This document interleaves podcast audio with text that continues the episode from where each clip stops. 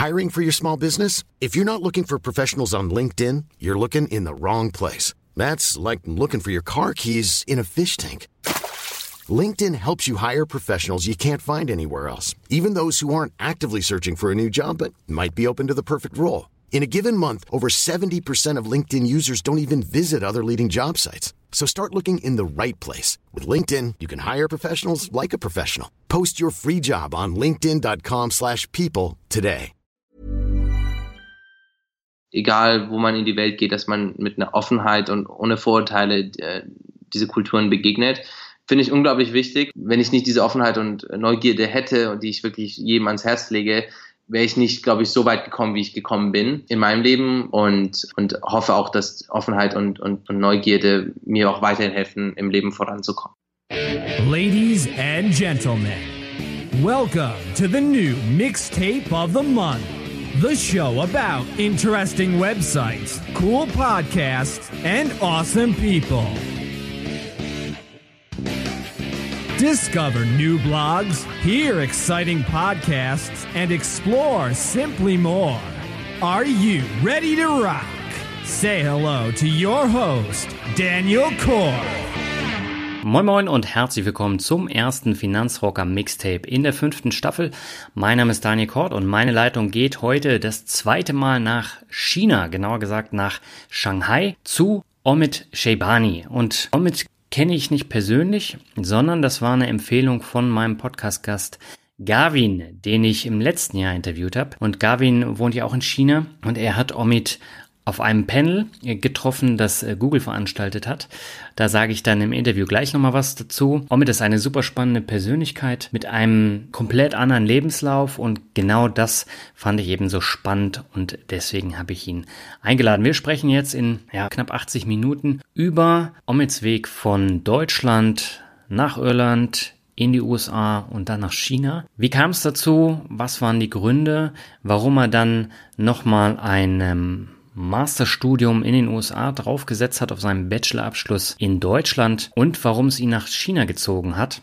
Herausgekommen ist wirklich ein abwechslungsreiches Interview und ich würde mich freuen, wenn du da einiges mitnehmen kannst. Ja, bevor es losgeht, wird dir diese Folge präsentiert von Bookbeat und Bookbeat ist eine App mit über 50.000 Hörbüchern und Hörspielen. Du kannst dir alle Hörbücher in einer monatlichen Flatrate zum Festpreis anhören und musst nicht jedes Hörbuch extra bezahlen. Die Hörbücher kannst du direkt streamen oder über die App herunterladen und offline anhören.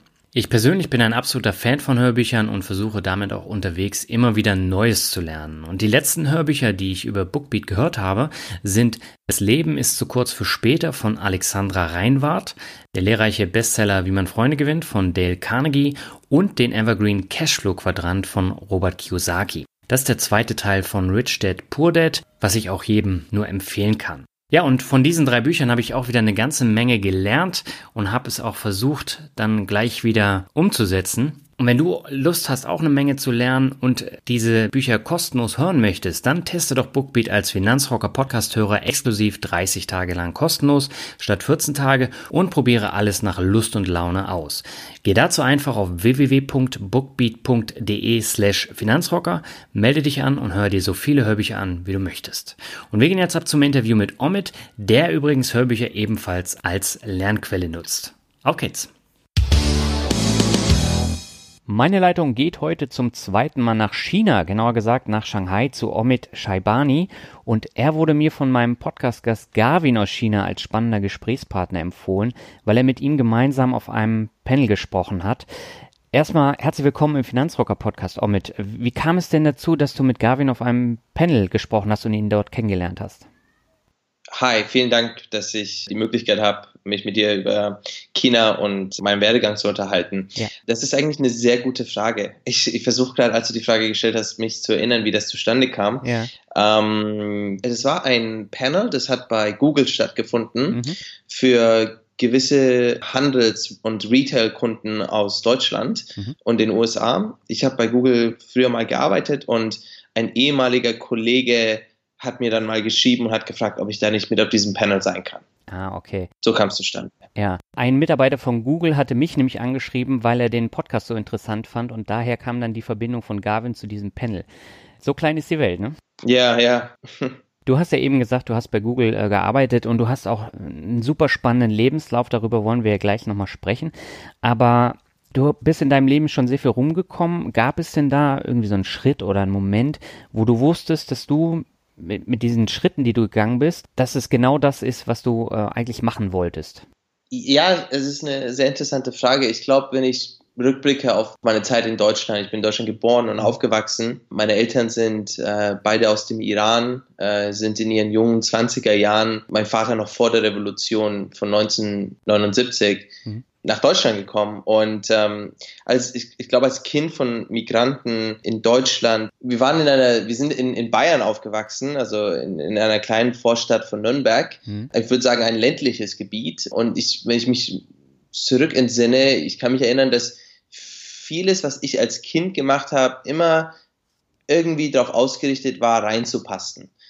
Und äh, irgendwie so deutsch wie möglich zu sein, praktisch. Mhm. Und ähm, irgendwo diese, diesen multikulturellen Aspekt, der doch Teil von mir ist, den habe ich in meiner Kindheit sehr oft versucht zu, zu unterdrücken. Mhm. Es war dann äh, bei einem mh, mm, Aufenthalt in Argentinien, was Teil meines Studiums war, dass ich zum ersten Mal gemerkt habe, ich glaube, zu dem Zeitpunkt war ich 19 oder 20 Jahre alt, äh, da habe ich zum ersten Mal gemerkt, wow, dieses Anderssein ist gar nicht mal so schlecht. Mhm. Ich habe zu dem Zeitpunkt Spanisch gesprochen, das war auch mitunter das Ziel, äh, ins spanischsprachige Ausland zu gehen. Da haben argentinische Mitstudenten gesagt, Moment, du sagst, du bist Deutsch, du siehst aber persisch aus und du sprichst mit uns in Spanisch. Das ist richtig cool. Mhm. Und als ich das irgendwie so wahrgenommen habe, habe ich gemerkt, meine Güte, also diese, diese multikulturellen Aspekte, die nun Teil von mir sind, äh, wieso die unterdrücken, wieso nicht mehr darin investieren.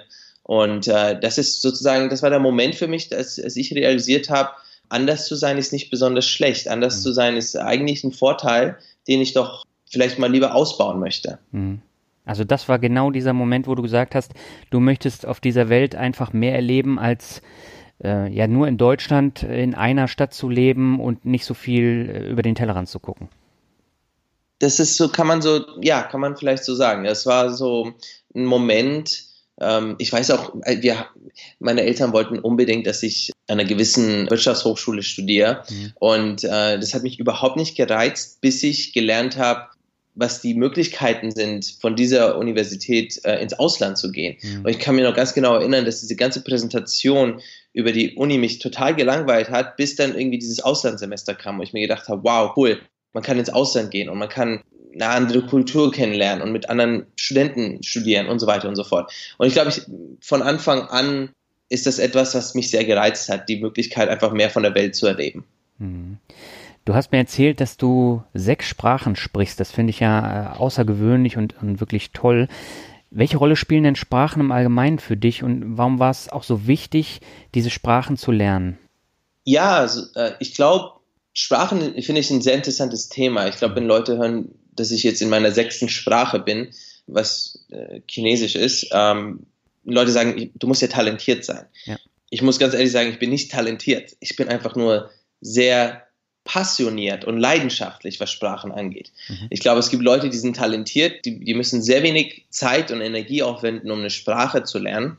Und es gibt andere Leute wie mich, die nicht das Talent haben, aber die die Leidenschaft haben und die dann das sozusagen das Fehlen des Talentes mit, mit dem Aufwand kompensieren. Mhm. Und äh, für mich ist einfach eine Sprache zu lernen eine unglaublich effektive Möglichkeit, einfach einer Kultur näher zu kommen, mhm. der Geschichte einer Kultur näher zu kommen, der, der Werte einer Kultur näher zu kommen und einfach mit Leuten dieser Kultur eine Verbindung aufzubauen, die in, die andernfalls durch äh, eben Sprachbarrieren nicht stattfinden würde.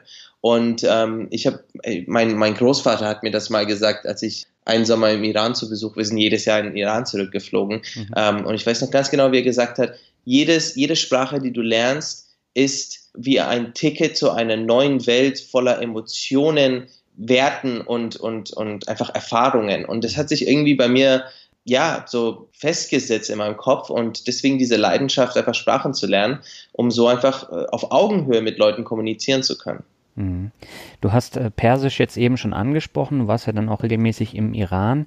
Das ist ja auch eine durchaus andere Sprache als äh, jetzt Englisch oder Französisch oder Spanisch. Und Chinesisch ist ja auch wieder komplett anders als alle anderen Sprachen. Ähm, wie schwer fällt dir das, solche komplett anderen Sprachen zu lernen? Ja, ist schon sehr schwer. Also normalerweise, wenn man Sprachen lernt, die einen gemeinsamen Stamm haben, mhm. da lassen sich gewisse Worte ableiten, da lassen sich gewisse Brücken bauen mental und so weiter und so ja. fort. Das, das hat man aber mit Chinesisch überhaupt nicht. Also Chinesisch muss man wirklich einfach, das lernt man nur durch Aufwand und mhm. durch äh, Wiederholung und durch Fleiß. Äh, da sich irgendwie so Brücken aufzubauen mit dem Wissen, dass man sich vorher schon angeeignet hat durch andere Sprachen, das, das ist leider nicht unbedingt der Fall. Mhm. Aber es ist, äh, es ist auch gleichzeitig eine Sprache, die, die so anders ist. Und das, ist, das fasziniert mich so sehr, dass man, man bedenkt, dass diese Kult, dass Menschheit über die ganze Welt verteilt vor Tausenden vor Jahren das gleiche Bedürfnis hatte, nämlich Kommunikation. Mhm. Ja, es gab an verschiedenen Flecken der Welt Menschen, die hatten das gleiche Bedürfnis an Kommunikation. Und dass diese, diese Gruppen von Menschen, die voneinander abgetrennt waren, von Meeren, von Gebirgen, von, von all dem, dass die mit diesen verschiedenen Systemen irgendwie, dass sie diese verschiedenen Systeme entwickelt haben. Mhm. Das System, wie wir das in Europa haben, ist so anders wie das System hier in China zum Beispiel. In, in europäischen Sprachen, lateinstämmigen Sprachen, du hast Buchstaben.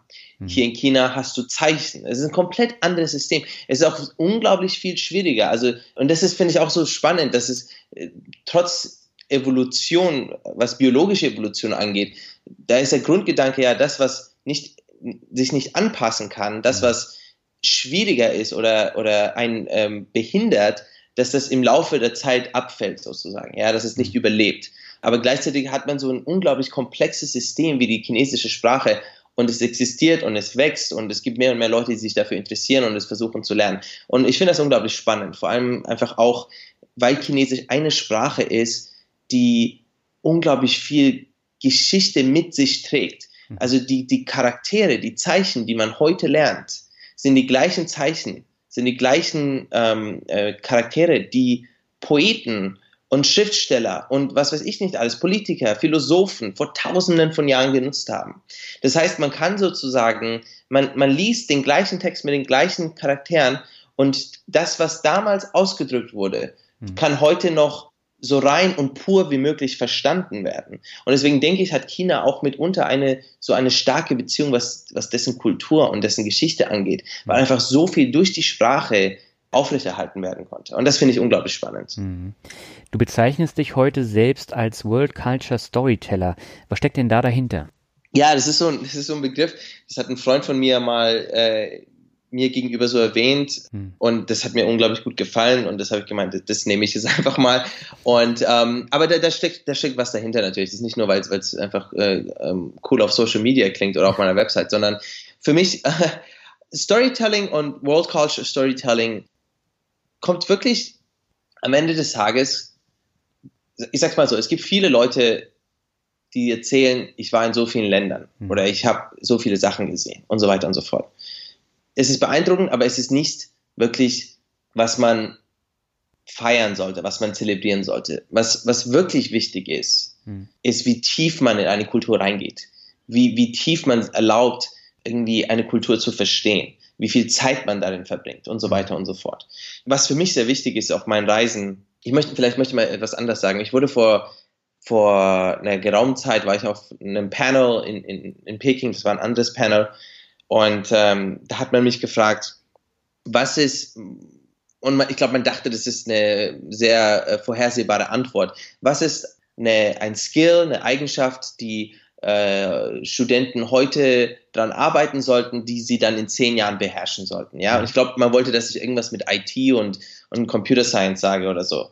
Ähm, meine Antwort war jedoch der Begriff Cultural Fluency. Mhm. Ich habe nicht Linguistic Fluency gesagt, was ja, sage ich mal, diese, diese ähm, äh, Fähigkeit ist, Sprachen zu lernen, sondern Cultural Fluency. Einfach die Fähigkeit, Kulturen kennenzulernen. Mhm. Und ich habe das dann beschrieben und das beschreibe ich dir jetzt auch nochmal. Es ist wirklich diese Gabe und es ist nicht vielleicht Gabe, aber dieses Interesse, diese Neugierde, in eine neue Kultur zu gehen und die Menschen dieser Kultur ohne ähm, wie sagt man da im Deutschen, ähm, Prejudice.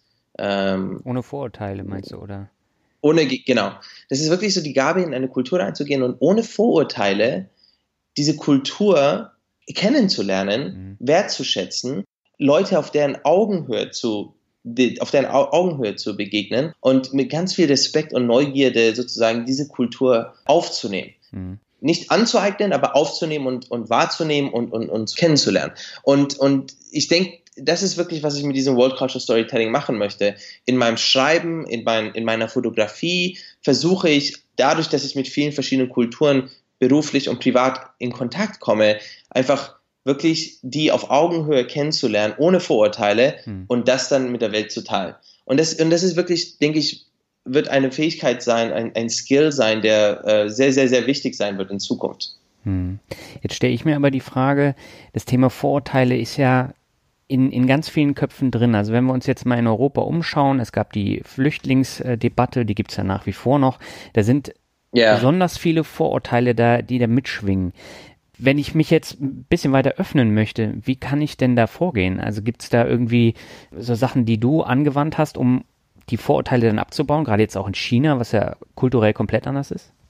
Ja, also ich glaube, es, es, gibt immer so zwei Grundfragen oder Grundeinstellungen, die ich mir angeeignet habe. Die erste ist, dass man muss sich, und das ist jetzt nicht nur was, was Flüchtlinge in Deutschland angeht, mhm. man, muss, man muss wirklich realisieren, dass jeder Mensch, dem man begegnet, so wie man selbst irgendwo doch einen leitenden Kummer mit sich trägt. Mhm. Ja, also, dass man, jeder Mensch hat irgendwo irgendwas auf dem Kopf. Es kann die Beziehung sein, es kann das Kind sein, es kann das Geld sein, das kann der Job sein, das, was es auch immer ist. Mhm. Und, und man muss sich einfach, weil man selbst hat es ja auch. Man hat, also ich kenne niemanden, der immer positiv ist und sich nie über nichts Gedanken macht. Ja, man hat immer irgendwas im Kopf. Bin ich gut genug? bin ich, bin ich gut, gut, genug geliebt zu werden? Bin ich gut genug für diesen Job? Bin ich und so weiter und so fort, ja? Und ich denke, wenn man durch die Welt geht und sich daran erinnert, dass jeder Mensch irgendwo so einen Stein mit sich trägt oder irgendwas auf dem Herzen hat, mhm. dann hat man, ich denke, von Grund auf ein bisschen mehr Empathie, ja? Und das ist sehr wichtig. Und ich glaube, mit Empathie ist man eher offen, jemanden mit einer gewissen ähm, Wärme zu begegnen, ja. Das ist das Erste. Das Zweite ist wirklich dieser Grundgedanke, dass man von jedem Menschen egal wie reich oder arm, egal äh, aus welchem Land, egal von welchem Status, dass man von jedem Menschen lernen kann. Mhm. Dass jeder Mensch mit sich irgendwas trägt, eine Erfahrung, ein Wissen, eine Weisheit, egal was es ist, aber dass jeder Mensch etwas hat, von dem man was lernen kann. Mhm. Wenn man wirklich mit diesen zwei, also ich versuche wirklich mit diesen zwei Einstellungen durch die Welt zu gehen. Ich kriege das auch nicht immer hin. Ich, äh, ich habe auch Momente, wo ich merke, meine Güte, ich habe die letzten paar Sekunden wirklich mit so einem Vorurteil in meinem Kopf verbracht, ja. Mhm. Und, und man muss sich dann immer wieder daran erinnern, das ist wie so ein Muskel, den man traini trainieren muss. Mhm. Aber wenn man diese zwei Fragen sozusagen mit sich trägt, das, das erlaubt einen wirklich dann in einer gewissen Offenheit und Neugierde an diese Person ranzugehen. Ja, ich glaube, das ist ein wahnsinnig wichtiger Aspekt und ich, ich stelle es bei mir auch immer fest. Ich habe auch diverse Vorurteile, und ich versuche sie immer abzubauen, gelingt mir auch nicht immer, aber der Wille, das zu erreichen, der ist halt da und äh, da muss man halt weiter dran arbeiten.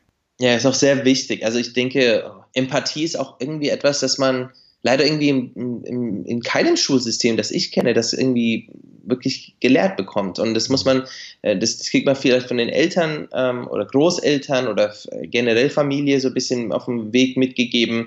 Man, man liest vielleicht ein paar Selbsthilfebücher und, und, liest ein bisschen drüber. Man hat natürlich ein bisschen selbst äh, ein gewisses Level an Empathie, manche mehr, manche weniger. Aber ich denke, es ist in, heutzutage vor allem unglaublich wichtig, mhm. dass man sich einfach versucht, in die Schuhe anderer Menschen zu versetzen und die Vorurteile abzubauen, mit denen wir wirklich täglich durchs Leben gehen. Mhm. Jetzt äh, habe ich da nochmal eine, eine Frage, die, die mich da auch sehr interessiert. Wir haben ja jetzt äh, momentan auch gerade in der Politik viele Machthaber, die überhaupt nicht empathisch sind. Wenn wir in die USA gucken, wenn wir in die Türkei gucken, wenn wir nach Russland gucken. Und ähm, die haben natürlich auch einen gewissen Einfluss dann auf die Gesellschaft in einem großen Maße. Würdest du yeah. sagen, dass dadurch die Empathie verloren geht? Also du meinst verloren und dass sie niemals wieder zurückkommt? Nee, das nicht, aber du hast ja jetzt momentan so, so extreme Tendenzen in, in bestimmte ja. Richtungen. Also in den USA mit Trump, das ist schon äh, sehr speziell. Du hast es äh, ja auch mitbekommen. Äh, du hast ja da auch in den USA gelebt. Und da, da denkt doch keiner dran, die Vorurteile abzubauen, sondern die werden ja nur nochmal verstärkt. Ja, natürlich. Und, und, und ich glaube, das ist das ganz, das ist ja auch das Traurige ja. an der aktuellen politischen Situation in der USA. Ich glaube, Empathie ist, ist ein Gefühl oder ist eine, eine Anschauungsweise, mhm. die irgendwo in jedem Menschen ist. Aber das ist ein, ein Gefühl, das im Wettbewerb steht mit anderen Gefühlen. Ja. ja, wie zum Beispiel Angst. Angst, dass wenn jemand anders was hat, dass es von mir weggenommen wird. Ja, was ja, denke ich, oft der Unterton von Anti-Immigrationspolitik ist, mhm. ja, oder ähm, eine gewisse Unsicherheit und, und so weiter und so fort. Also ich denke, dass Empathie ein Gefühl ist, das im Wettbewerb steht mit anderen ja. Gefühlen, die oft vielleicht mehr aus, aus, aus, aus äh, negativ, ähm, wie soll man das sagen? Ich versuche, selbst auf Englisch fällt es mir gerade nicht ein. ähm, aber ich glaube, das, das Verständnis ist da, ja, also es ist ein, es ist ein Gefühl. Und ich denke einfach, dass die aktuelle Lage, dadurch, dass man jemanden wie Trump einfach ein Mikrofon in die Hand drückt oder mhm. einen Twitter-Account und ihm die Möglichkeit gibt, wirklich diese Nachrichten rauszuposaunen, dass man dadurch die anderen Gefühle einfach mehr erweckt und stärker hervorhebt, als mhm. es die Empathie ist. Ich glaube, dass ein Obama es auch damals geschafft hat, viel mehr andere Gefühle aus einem Menschen rauszuholen. Mhm. Hoffnung. Hoffnung war ein sehr großes Gefühl der Obama-Kampagne damals, nicht wahr? Und, und heutzutage ist es Angst und Fear von Trump. Mhm. Und, und ich denke, dass es einfach, momentan ist es leider so, dass diese Gefühle im Vordergrund stehen, äh, bei vielen Wählern, in der Gesellschaft in der Art und Weise, wie sich das dann ausdrückt äh, im Umgang mit, mit Migranten und so weiter und so fort. Ähm, aber dass Empathie bei vielen Leuten noch da ist und einfach aber auch durch die Politik und auch durch die Führung der, der, der Regierung hoffentlich in, in Zukunft wieder weiter nach vorne, also weiter rausgebracht wird. Mhm. Damit die Hörerinnen und Hörer mal so ein bisschen verstehen, wie du zu diesem World Culture Storyteller geworden bist, lass uns mal so ein bisschen über deinen Werdegang sprechen, weil der ist ja super interessant. Du hast ja gesagt, deine Reise begann ursprünglich in, in einem Dorf in Franken. Und du warst damals schon ganz fanat in Fotos und Videos. Ich glaube, du hast mir erzählt, bis zum Abitur hast du über 100 Videofilme gemacht. Hat dich eine berufliche Ausbildung in diesem Bereich nicht gereizt? Doch, sehr. Also, ja, ja es war so dörflich ländliches Gebiet. Man hatte einen sehr großen Freundeskreis, so von, keine Ahnung, so um die 80 Leute. Und irgendwann habe ich dann auf diese Partys und auf die Kundgebungen Kundgebungen jetzt zum Beispiel in ein Altstadtfest oder, oder sonst was, mhm.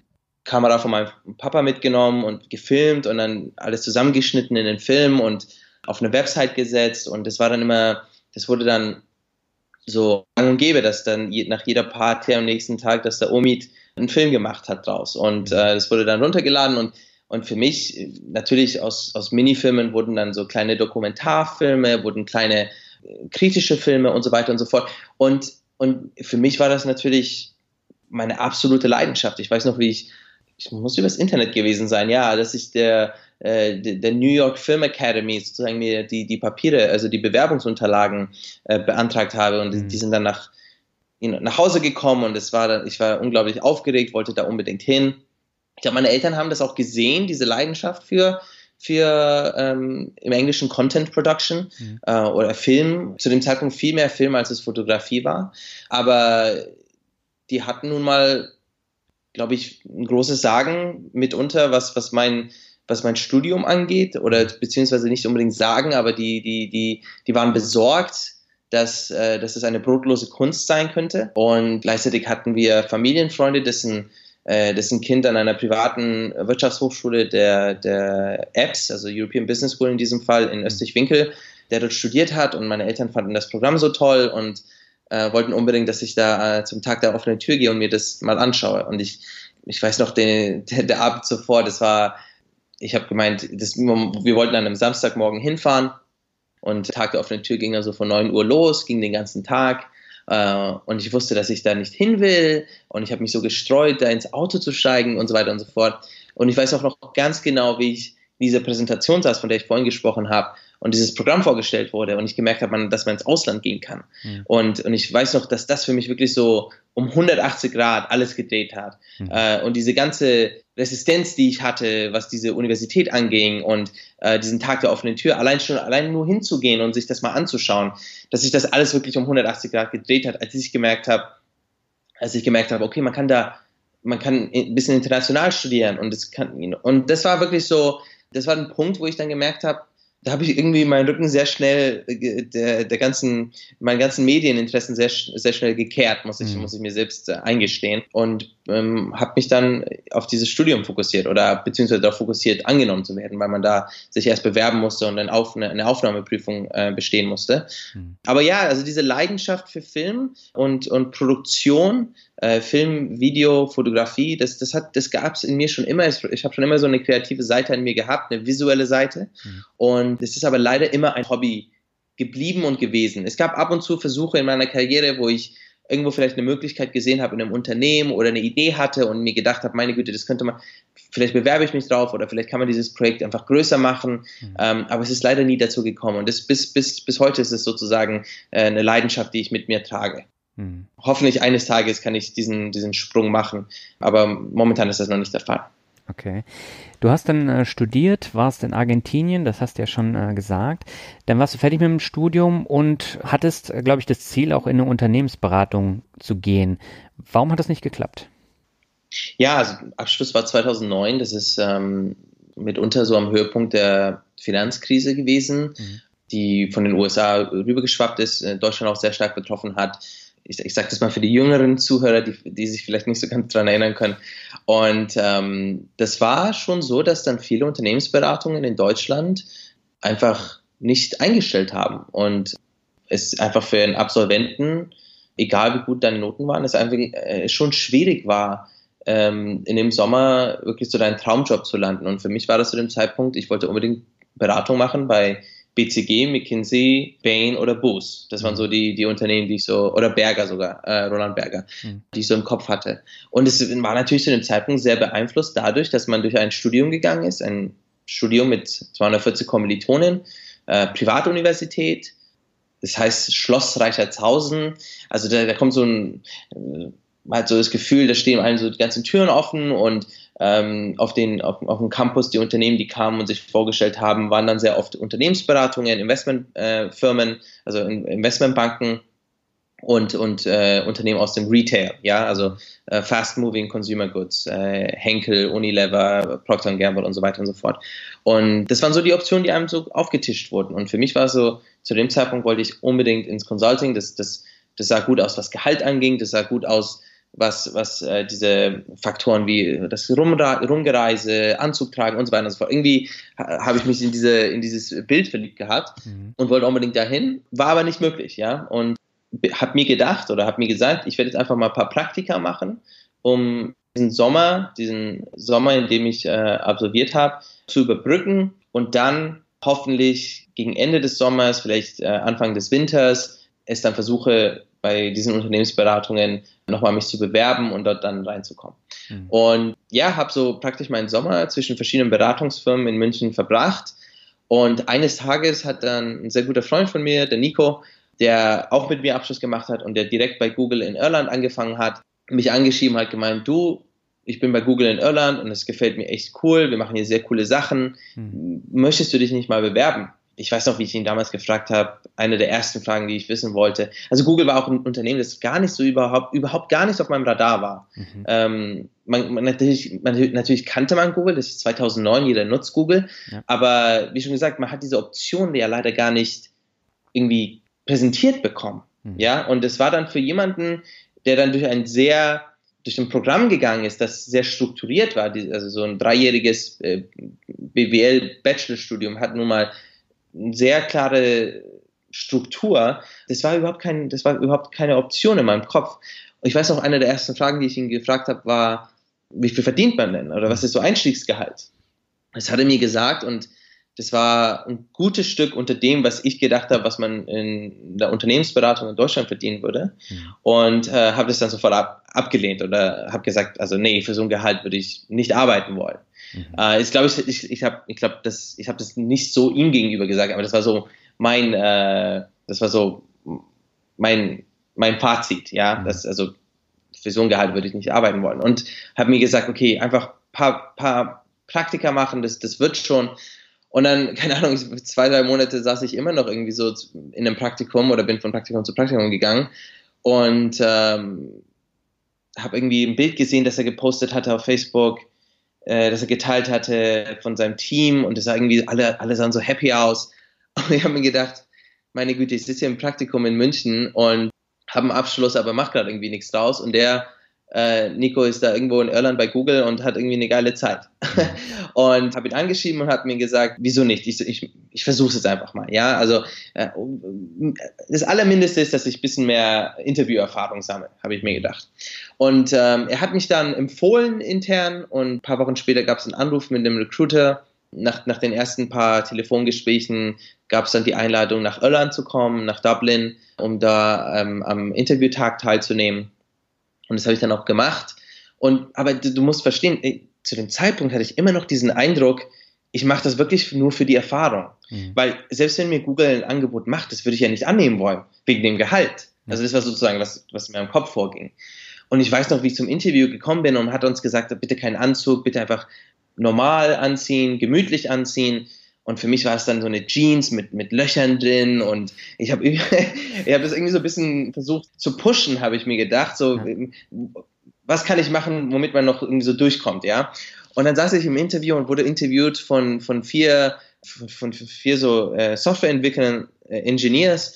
Es ging darum, dass sie die erste Salesperson für diese neue Einheit, für dieses neue Team einstellen wollten. Aber die selber waren keine Business, also keine Geschäftsleute. Es waren alles wirklich äh, Softwareentwickler. Und die wussten, glaube ich, selbst nicht, wie sieht denn so ein Sales-Mensch aus? Und dann saß ich im Interview und die so, ja, welche Sprachen sprichst du denn?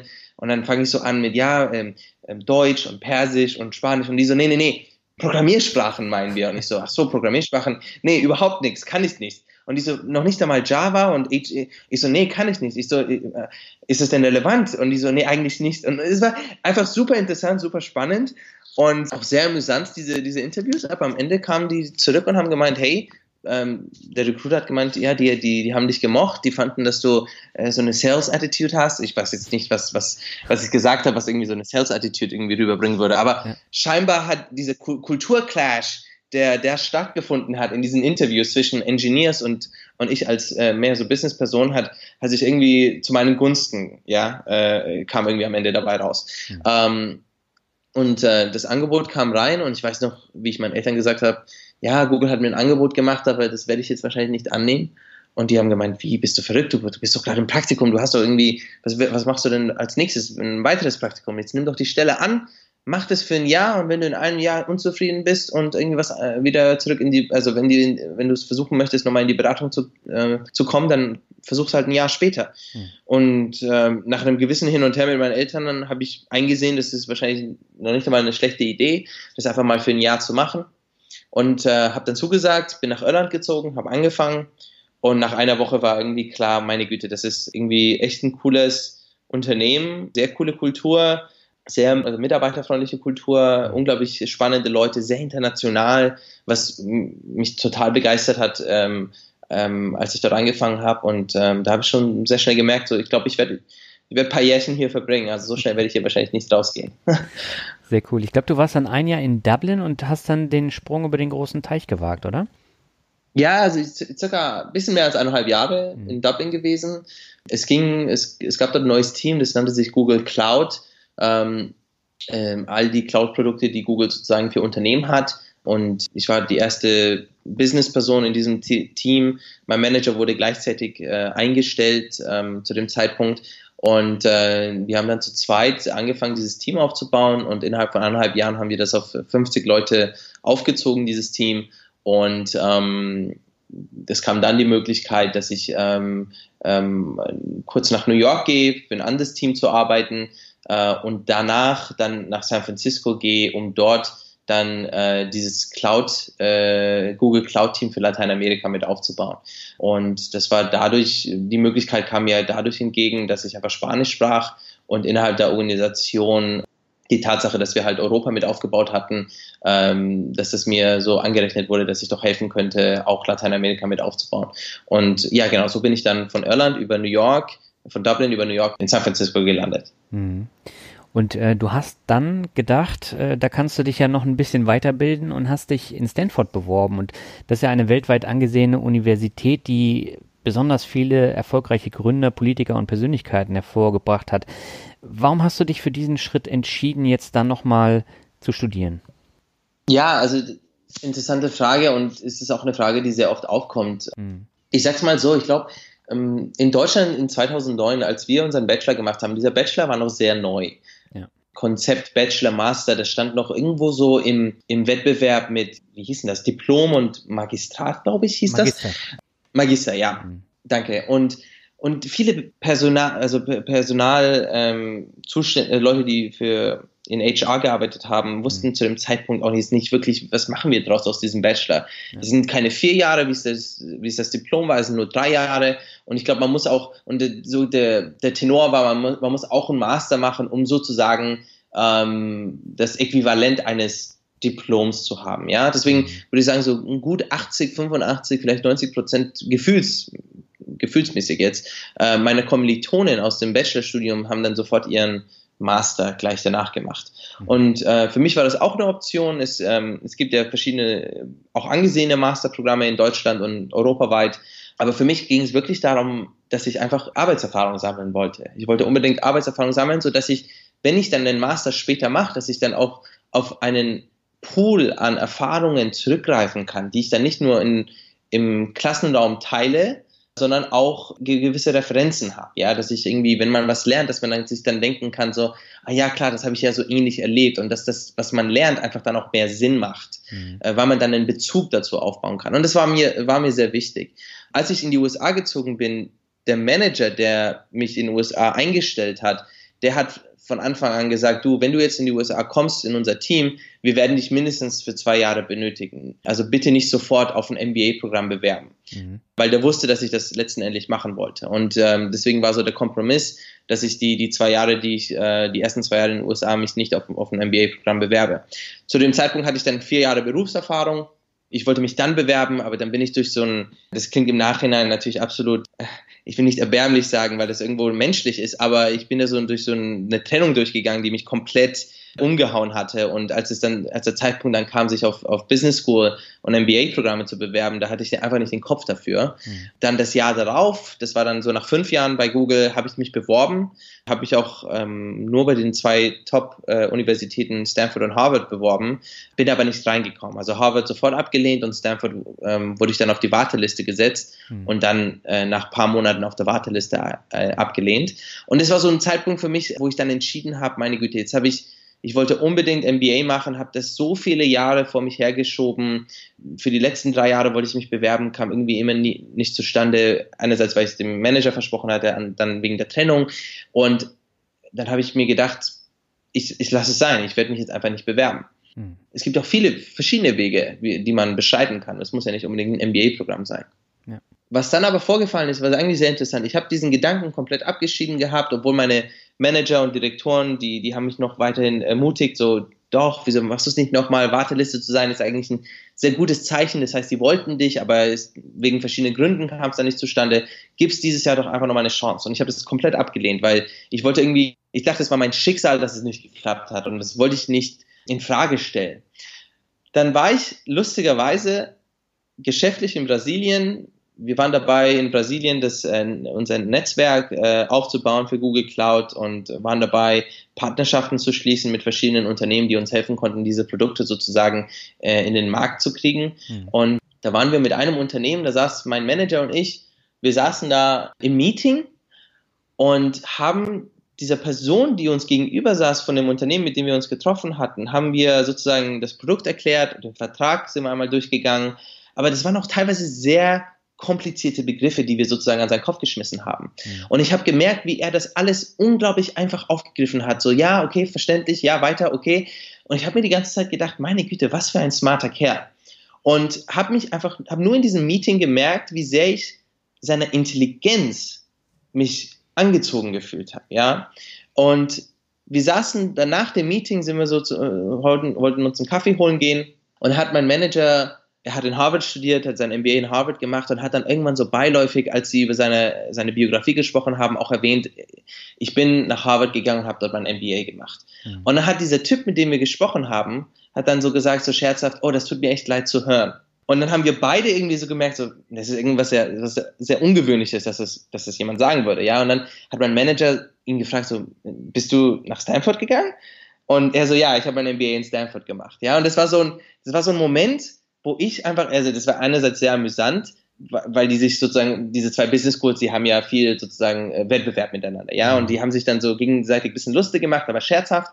Und in dem Moment ist aber mein Groschen gefallen, diese, dass dieser Kerl, mit dem wir diese, diesen Vertrag da verhandelt haben, er hat sein MBA in Stanford gemacht gehabt. Und ich habe diese ganze, dieses Interesse, den ich, das ich an ihm hatte und seine Intelligenz, der ich mich angezogen gefühlt habe, in dem Moment habe ich gemerkt, meine Güte, wie cool wäre das wirklich, zwei Jahre mit 400 Leuten verbringen zu können, die wirklich so smart sind und so intelligent sind. Mhm. Und an dem Abend äh, habe ich beschlossen, einfach mich nochmal zu bewerben. Mhm. Und habe dann innerhalb von zwei Wochen nochmal meine ganzen Unterlagen eingesammelt, Empfehlungsschreiben äh, von meinen Managern und Direktoren eingeholt und habe mich dann nochmal beworben. Und diesmal aber nur auf Stanford, weil ich habe gesagt, für mich, es geht nicht um den MBA. Ich möchte aber diese Erfahrung haben, an dieser Universität zu studieren und dieses Programm für zwei Jahre äh, zu machen. Mhm. Und wirklich diese Möglichkeit zu haben, mit, mit 400 smarten Leuten einfach durch so ein Studium zu gehen. Und habe mich nochmal beworben und da hat es auch geklappt. Nochmal ganz kurz auf die ursprüngliche Frage, wie dieser Gedanke überhaupt zustande kam. Mhm. Stanford war mir immer ein Begriff. Und ich habe immer so eine Bewunderung gefühlt, was diese Universität angeht. Vor allem Steve Jobs und äh, Silicon Valley und, und Stanford, das sind also Begriffe, die, die hört man immer oft in den gleichen Sätzen, ja. Mhm. Wo ich das Glück hatte, war, dass von den drei Managern, die ich in meiner Karriere bei Google hatte, zwei von denen waren Alumni von dem Stanford MBA-Programm. Und mhm. ich habe mich unglaublich gut mit denen verstanden und ich habe die immer sehr, sehr, sehr geschätzt. Und diese Bewunderung, die ich für diese Universität hatte, ist durch sozusagen, sozusagen durch meinen Kontakt mit diesen Managern ist dann irgendwann so eine Ambition geworden. Also von der Bewunderung zu einer Ambition, selbst eines Tages dort mal studieren zu können. Und das ist sozusagen, warum ich auf einmal mir in den Kopf gesetzt hatte, wow, ich würde gerne einfach mal nach, nach Stanford gehen wollen. Hm. Hast du das dann hauptsächlich gemacht oder hast du es neben der Arbeit bei Google gemacht, dieses Studium? Nein, das war hauptsächlich. Und das ist ähm, auch eine Vorgabe der Universität, dass man Vollzeitstudent ist sozusagen. Hm. Und dann hast du deinen Abschluss gemacht und hast dann gesagt, du möchtest noch mal was Neues kennenlernen. Oder wie kam dann der Schritt nach China? Ja, das, äh, ich glaube, es ist ein Schritt, äh, der in den letzten zehn Jahren von niemandem aus dem Programm gemacht wurde und vielleicht in den kommenden Jahren vielleicht auch nicht so einfach gemacht wird mhm. oder sehr unwahrscheinlich gemacht wird. Also ich, viele der Chinesen, die im Programm sind, die Hälfte von denen bleiben in den USA, die andere Hälfte geht zurück. Aber dass ein Nicht-Chinese sagt, ich gehe jetzt nach China, das, das ist nun mal, das war, hat, hat Seltenheitscharakter, sage ich mal. Und ähm, das kam aus verschiedenen Gründen zustande. Also bevor mein MBA-Programm losging, wusste ich, dass ich einfach weiterhin in meine internationale Karriere investieren wollte. Ich wollte weiterhin ein Manager, ein Executive werden eines Tages, der wirklich, egal welcher Markt, egal welche Market Entry Strategie, äh, Markteintrittsstrategie ein Unternehmen haben möchte oder verfolgen sollte, dass ich wirklich das unterstützen kann, weil ich einfach so viel internationale Erfahrung wie möglich gesammelt habe. Mhm. Und deswegen wusste ich schon im Vorfeld, okay, ich habe viel mit Lateinamerika gemacht, vier Jahre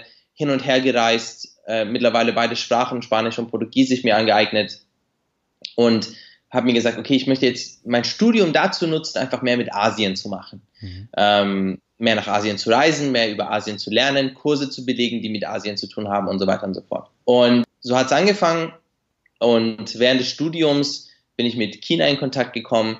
Lustigerweise, und es ist etwas, wo ich bisschen, vielleicht so ein bisschen mit Charme zurückblicke, ich habe von China einfach auch sehr viele Vorurteile gehabt. Ja, mhm. also wenn man so die deutsche Medienlandschaft der 90er sich das anschaut und so Anfang dieses Millenniums, China kopiert, China ist schmutzig, Chinesen haben keine Kultur und so weiter und so fort. Ja, also das, das war so dieses Bild, das ich in meinem Kopf hatte. Ja. Irgendwann habe ich gesagt, aber das kann doch nicht sein. Ich kann mich, ich kann doch nicht rumlaufen und sagen, ich bin ein World Culture Storyteller und habe nicht irgendwie, war noch nie in China oder denke so negativ von China. Und habe mich dann sozusagen ein bisschen gepusht für diesen China-Trip eingeschrieben, habe den auch bekommen. Das war so eine Lotterie, hatte Glück, dass ich den auch bekommen habe. Und bin dann mit Kommilitonen und äh, fünf Studenten, die ein Jahr über uns waren und die diesen Trip, die diesen Trip sozusagen organisiert haben, mhm. wir sind nach China, wir sind nach Shenzhen, Beijing und Shanghai und haben dort 12, 13 Tage verbracht, haben eine Vielzahl von Unternehmen besucht. Und für mich war das wirklich so, meine Güte, krass, wie viel hier passiert, die Innovation, mhm. das Volumen, äh, also Volumen meine ich mehr eher so die Scale, also die Skalierung der Produkte, wie schnell eine Idee ähm, äh, auf einmal skaliert wird hier. Und also ich war unglaublich beeindruckt von dem, was ich hier gesehen habe. Und es war für mich wirklich auch so ein Punkt, wo ich gemerkt habe, das war wieder so ein, ein sehr wichtiger, eine sehr wichtige Erinnerung, dass, dass man mit Vorurteilen nicht sehr weit kommt, weil die sehr oft einfach falsch sind mhm. und inkomplett sind. Ja, und dass, dass man dann wirklich auch mit eigenen Augen das manchmal sehen muss. Und als ich dann hier war und das mit eigenen Augen gesehen habe, habe ich mir gedacht, meine Güte, so viel passiert hier in China und dann sitzen wir in Silicon Valley und viele Leute haben absolut keine Ahnung davon. Und es hat mir wirklich so die Augen geöffnet. Ich weiß noch, ich bin ins Studium zurück nach dieser Reise und äh, wollte unbedingt Chinesisch lernen. Äh, konnte ich zu dem Zeitpunkt noch nicht, weil das war mitten im Semester.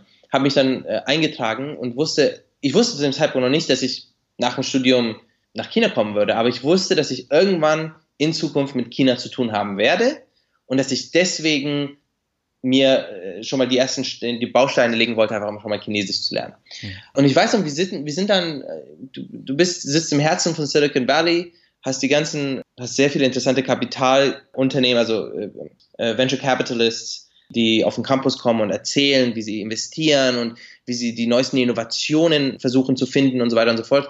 Und ich habe die immer wieder gefragt, so, okay, was macht ihr mit China? Wie, wie, wie versucht ihr als Unternehmen, wenn, es, wenn, wenn ihr sagt, euer Ziel ist es, in, Innovationen zu entdecken, was macht ihr mit China? Oder wie versucht ihr dort diese Innovationen, ja, irgendwie kennenzulernen und, äh, und eventuell dort auch zu investieren? Und, und viele dieser Investoren haben mir unglaublich irgendwie so banale Antworten gegeben. So, ja, wir haben unsere Partner im Unternehmen haben jetzt alle WeChat äh, irgendwie auf dem Handy installiert. Mhm. Äh, WeChat ist sozusagen die absolute Power-App in, in China, äh, die absolut jeder nutzt für alles, was, was Bezahlen angeht, was äh, Kinotickets angeht, also alles. Also es gibt nichts, was du mit WeChat hier nichts machen kannst. Es ist sozusagen 20 europäische oder amerikanische Apps in einer App äh, wenn nicht sogar mehr. Ja. Und, und ich fand einfach diese Antworten, die mir oft dort gegeben wurden, fand ich sehr inkomplett. Und ich habe mir gedacht, meine Güte, wenn das so weitergeht, wenn, wenn die Leute hier in Silicon Valley weiterhin so engstirnig sind und wirklich nur in ihrem eigenen Vorgarten versuchen, Innovationen zu finden und nicht mehr international denken, mehr global denken, dann werden Länder wie China, die unglaublich viel investieren in verschiedene Industrien, die werden irgendwann die USA überholen. Und das war so der Punkt, wo ich gesagt habe, okay, ich möchte nicht hier im Silicon Valley sitzen, wo alle von sich selbst irgendwie so teilweise wo, wo sag ich mal, der Horizont nicht weiter hinausgeht und, und gleichzeitig sehen, wie ein anderes Land hier die, die, die USA irgendwann mal übernimmt. Und das war so der Punkt für mich, als ich gesagt habe, ich möchte einfach on the ground sein äh, in China und wirklich sehen mit meinen eigenen Augen und selbst erleben, was hier passiert. Und es war so der, der Zeitpunkt, das war der Punkt, als ich dann entschieden habe, okay, nach dem Studium Koffer gepackt, äh, One-Way-Ticket gekauft und bin dann sozusagen nach China und habe gesagt, ich gebe mir jetzt mal 90 Tage und schaue, ob ich hier was finde. Und so kam es zustande, dass ich dann hier angefangen habe zu arbeiten und im Tech-Bereich, im Startup-Tech-Bereich versucht habe, hier Fuß zu fassen und das jetzt in den letzten zwei Jahren gemacht habe. Mhm. Aber jetzt stelle ich mir das so vor, ich komme nach China, alles ist fremd für mich, die Sprache ist komplett fremd, die Kultur ist komplett fremd. Wie kommt man da an einen Job? Wie bist du da vorgegangen? Ja, definitiv nicht einfach. Also das erste ist, man muss halt eine gewisse Selbstdisziplin haben. Ja, mhm. 90 äh, Tage, die ich mir gegeben habe, die können sehr schnell vorbei, also die können sehr schnell vorbei sein. Mhm. Ich habe jeden Tag detailliert aufgeschrieben, jede E-Mail, die ich geschrieben habe, äh, jeden, jedes, jeden Kaffee, den ich getrunken habe mit Leuten, um mich äh, zu unterhalten, jedes Meeting und so weiter und so fort. Einfach um wirklich festzuhalten, und mir selbst das Gefühl zu geben, ich mache was. Ich sitze nicht nur hier rum, mhm. sondern ich versuche mit, mit, mit jedem Telefonat, mit jeder E-Mail, versuche ich einfach einen Schritt näher zu kommen an einen Job. Mhm. Und es ist wichtig, weil ähm, man muss, man, es ist, war so eine Maßnahme, dass ich einfach meine Motivation aufrechterhalten kann, weil man, es kann sehr demotivierend sein, wenn man auf Jobsuche ist, ja. Mhm. Vor allem in einem Land, wo man die Sprache zu dem Zeitpunkt noch nicht einmal Beginner-Level gesprochen hat. Also das, was ich in Stanford gelernt habe, das musste ich teilweise wieder ablernen. Das war irgendwie, ich, ich kann das, ich habe das bis heute nicht verstanden. Das Buch, das wir hatten, ich fand das überhaupt überhaupt nicht gut. Und äh, als ich dann irgendwie das Chinesisch angewendet habe, haben Leute gesagt, so nee, wir reden nicht so. Also da, ich muss es erstmal wieder ähm, weglernen, um es dann neu zu lernen. Ja. Naja, irgendwann, wie kam, ich habe mich, mein, meine, äh, die die Suchprämisse war für mich chinesische Unternehmen wachsen unglaublich schnell. Mhm. Äh, einige von denen haben jetzt auch internationale Ambitionen.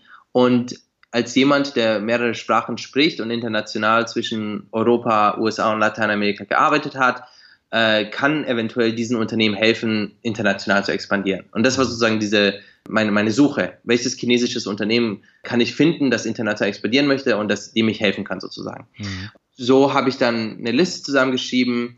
Ähm, gleichzeitig habe ich ähm, in unserem Alumni Directory ähm, äh, in der Datenbank nach äh, Alumnus gesucht, ähm, die in China sind. Habe dort paar gefunden, ein paar angeschrieben. Da war eine Frau, die war vorher bei Uber, äh, Uber China, Head of Product und war jetzt bei äh, zu dem Zeitpunkt bei der chinesischen Bikesharing-Firma OFO dort Head of Product. Und zufällig war die mal in einer meiner Vorlesungen als äh, Gastrednerin und ich habe die dann einfach angeschrieben und habe gemeint, hey, ich habe dich kennengelernt äh, vor einem Jahr, als du bei uns im Vortrag ähm, in der Vorlesung warst. Äh, ich bin selbst in China gerade, ich sehe, du bist bei OFO Head of Product äh, wäre es möglich, eventuell mal kurz äh, miteinander zu quatschen. Ich würde gerne wissen, wie ich dem Unternehmen helfen kann, international zu expandieren. Mhm. Und der Zeitpunkt hat einfach perfekt gepasst. OFO hatte gerade zu dem Zeitpunkt drei internationale Städte äh, gelauncht und äh, war dabei, international weiter zu investieren. Innerhalb von ein, zwei Wochen saß ich dann im Job und habe dem Unternehmen geholfen, 18 weitere Länder zu eröffnen und dort sozusagen Bikesharing ja, in, die, in die Länder zu bringen. Mhm. So kam das zustande. Okay.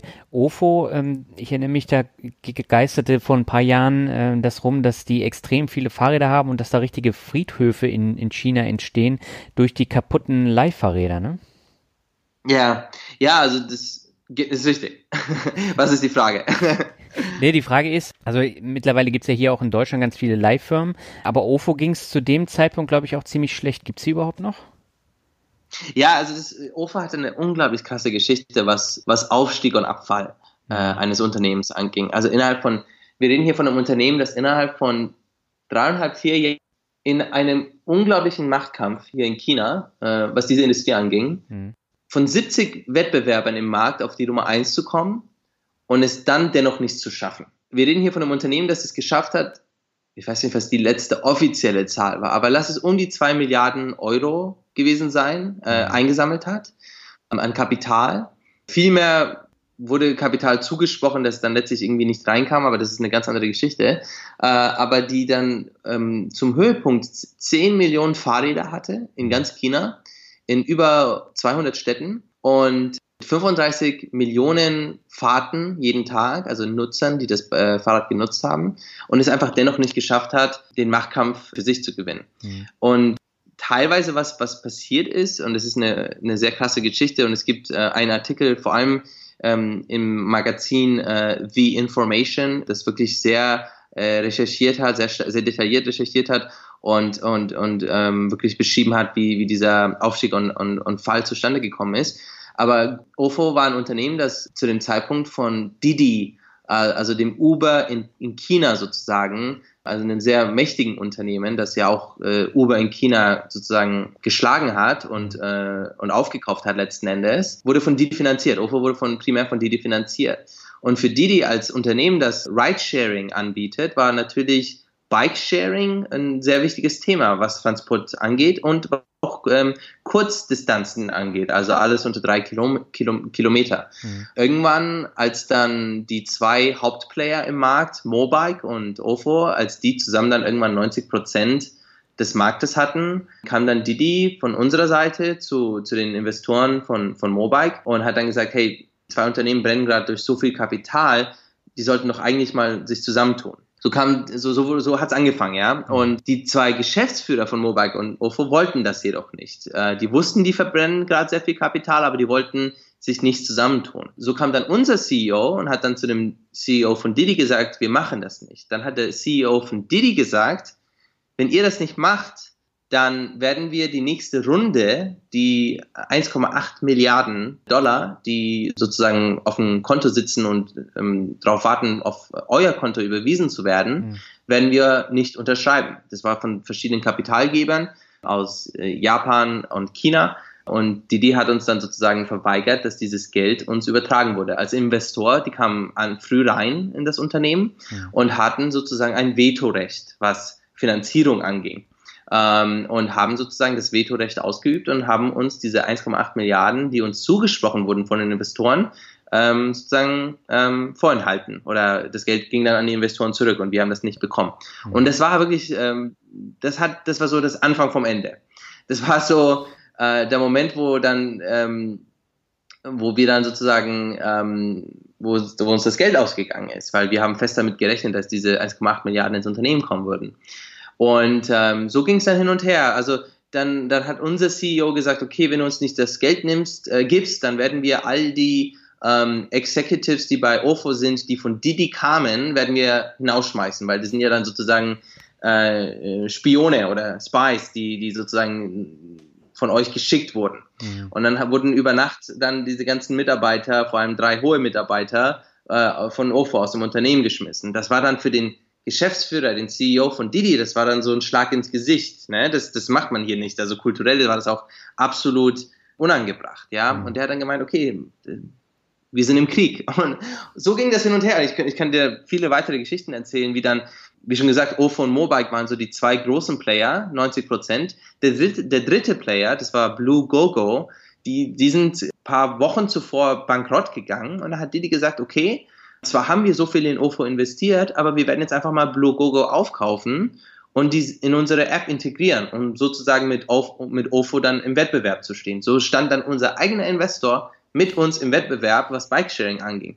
Also ein komplettes Drama und das, das hat mitunter dazu geführt, wie das Unternehmen dann innerhalb von ja, einem kurzen Zeitraum von, würde sagen, acht Monaten ähm, dann wirklich äh, in die Knie gezwungen wurde. Diese Friedhöfe sind wichtig, die waren aber sehr oft, ähm, die haben eine sehr interessante Geschichte, die waren ähm, nicht kaputte Fahrräder unbedingt, es waren sehr oft Fahrräder, die einfach von den Städten aus dem Verkehr gezogen wurden, weil einfach so viele Fahrräder, weil du hast 70 Wettbewerber und es war wirklich ähm, Race to the Market ähm, und die haben halt einfach ihre Fahrräder in die Städte geschmissen, weil die Städte am Anfang auch gesagt haben, hey, äh, Bikesharing top, das bringt Leute von den Autos raus, äh, das bringt mehr Leute auf die Straße, das äh, wissen wir zu begrüßen.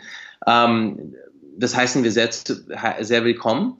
Und diese äh, Städte haben dann keine Regulierungen gehabt oder keine Gesetze und jeder Player, der im Markt war, konnte kommen und einfach Fahrräder platzieren. Mhm. Und irgendwann hat es dann dazu geführt, dass die Gehwege einfach voll waren und dass die Straßen mittlerweile, äh, dass die, die, die Fahrräder auch auf den Straßen teilweise waren und die Autos behindert haben und so weiter und so fort.